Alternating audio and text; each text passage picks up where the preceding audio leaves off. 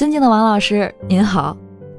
掐指一算，认识您至今竟然有十四年了。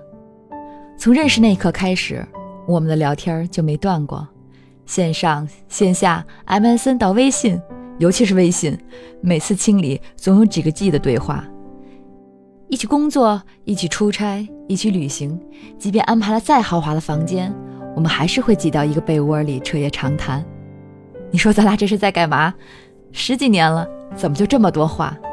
咱俩的聊天记录都能出好几本书了吧？还记得第一次见你时的模样？我们在滑雪场吃午饭，你就坐在我的对面。那时你还是个挺闲的小白领，我早就知道你。因为你买走了我给自己预留的滑雪裤，不过说实话，那时候没觉得你好看。吃你亲手做的鸡蛋西红柿时，怎么也想不到，几年后我会成为你的经纪人。不光那时你没什么要红的迹象，也因为我一直就是个自由散漫的人。你知道的，我以前每工作几个月就要玩几个月，去滑雪，去旅行，或者干脆在床上躺一天，连饭都懒得吃。总之是玩到昏天黑地，作息黑白颠倒，一直玩到我开始觉得在家时间太长了，我太懒了，才去找一份工作约束一下自己，约束够了就再玩，再约束，如此反复。转折发生在二零零八年底，这故事挺多人都知道。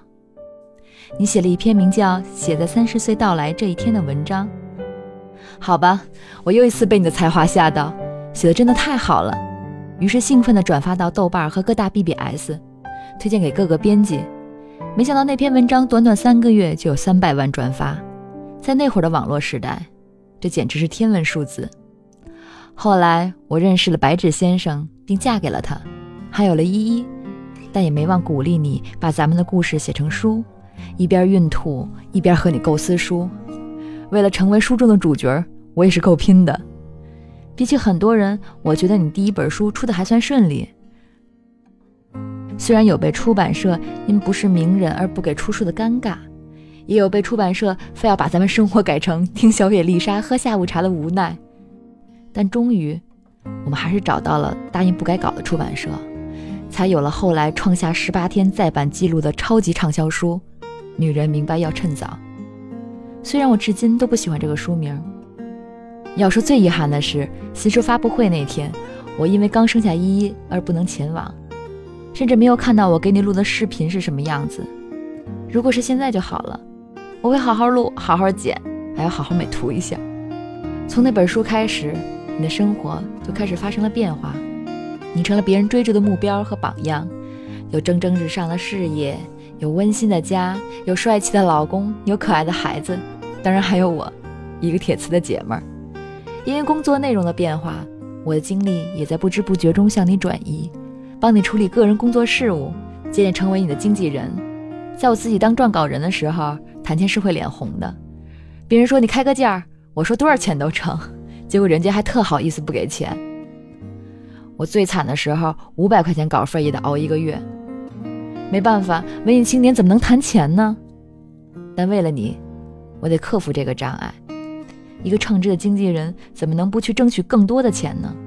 你的书里写过，钱是千足金。于是我练成了现在的厚脸皮。从女孩到女人这十多年里，我们一直在一起。你说我是你的同谋与缪斯，但我总觉得你是我的小肩膀，虽然有点窄。不问缘由就冲出办公室去接在马路边痛哭的我，陪我走出抑郁症的阴霾。我生孩子也是第一个来看我。我总说你怎么有种阴魂不散的感觉，心里却在想，如果没有你，不知道我现在会是什么样。煽情的部分就不展开了。其实我们俩的友谊挺单纯的，公事都吵不起来架。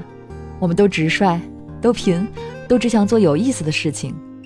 虽然我们都想发财，但却常常会为了好玩的事而放弃某些原则，美其名曰不忘初衷。好多时候，我们工作聊着聊着就跑偏了。你给我发个新收藏的表情包，我给你发个微博上好玩的事儿，就像两个小女孩一样，在一块玩的开心，于是就玩了十几年。再过十年我们会是什么样呢？最起码那时我们都会成为富婆了吧，而且还会像现在一样年轻。我们应该会疯狂的使用医美，你会比我瘦一点，所以皮肤应该会更皱一点。但是这都不重要，重要的是，不管多少年以后，你还会是我的家人，我的词，爱爱。你的同谋与缪斯，塔塔，二零一七年九月。